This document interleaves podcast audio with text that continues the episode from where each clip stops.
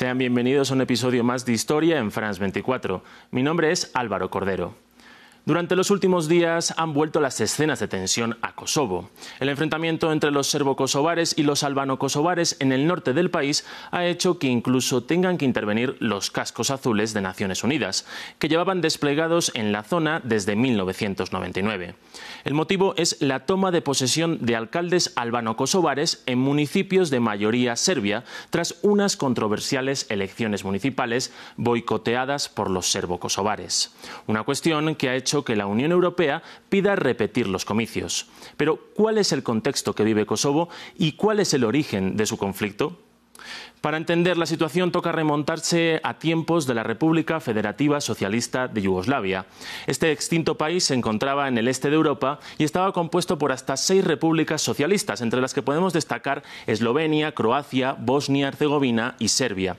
Dentro de la República Socialista de Serbia había dos provincias autogestionadas que eran Voivodina y Kosovo. Este territorio era considerado por los nacionalistas serbios como el origen de la nación serbia. Sin embargo, durante los últimos siglos, este territorio empezó a ser ocupado por una mayoría de población albanesa, que llegó a ocupar hasta tres cuartas partes del total de los kosovares, y que hizo que los serbios pasaran a ser una minoría.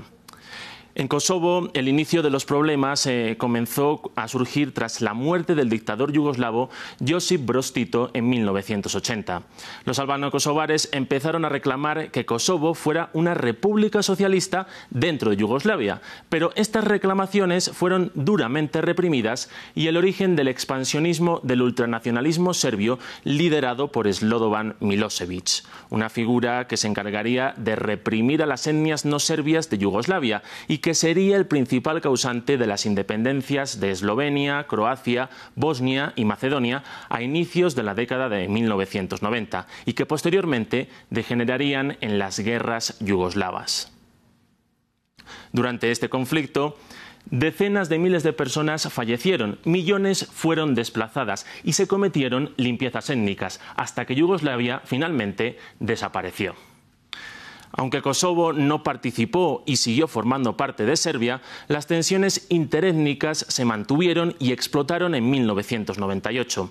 El gobierno serbio ocupó militarmente Kosovo para eliminar a la insurgencia albano-kosovar que pedía la autodeterminación, algo que degeneró en una guerra en la que incluso intervino la OTAN, quienes tras diálogos fallidos con el gobierno de Milosevic decidieron bombardear Belgrado, la capital serbia, para forzar el final del conflicto en el año 1999.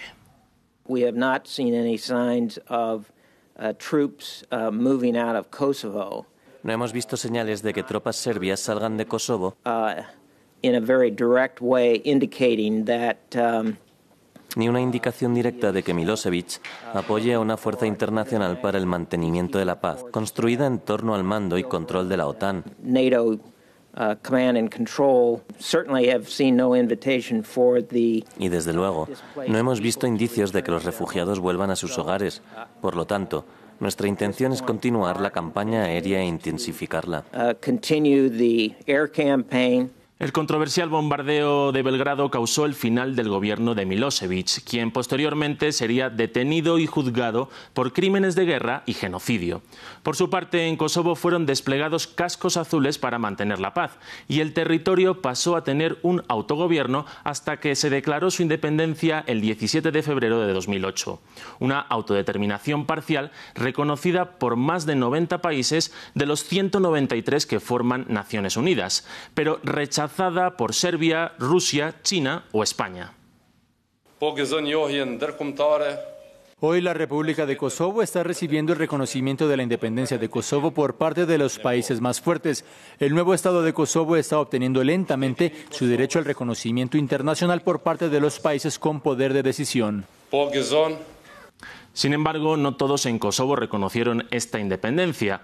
Una serie de poblaciones de mayoría serbia, sobre todo concentradas en el norte del país, en la frontera con Serbia precisamente, se negaron a reconocer al nuevo gobierno albano-kosovar y formaron una serie de asociaciones que se encargaron de denunciar durante los años siguientes una supuesta marginación con respecto a la mayoría albano-kosovar y que además mantuvieron una tensión bastante alta con, la nueva, con el nuevo gobierno kosovar.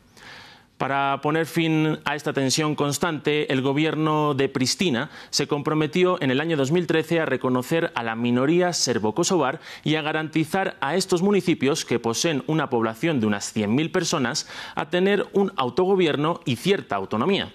Sin embargo, esto no se ha cumplido y los intentos de tomar el control de estos municipios serbo-kosovares han sido constantes.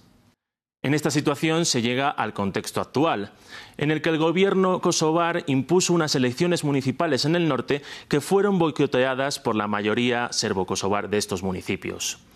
Y aunque estas elecciones solo tuvieron una participación del 3,5%, el gobierno de Pristina dio por buenos los comicios y puso a cargo a alcaldes albano-kosovares, algo intolerable para la minoría serbo-kosovar. Una tensión que también ha sido aprovechada por Alexander Vucic, el presidente serbio, para avivar el relato nacionalista en torno a Kosovo en un momento de mala popularidad de su gobierno.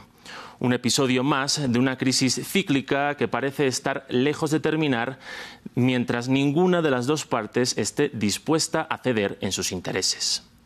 Con esto concluimos. Si quieren conocer más historias, sigan conectados a France24 y france24.com.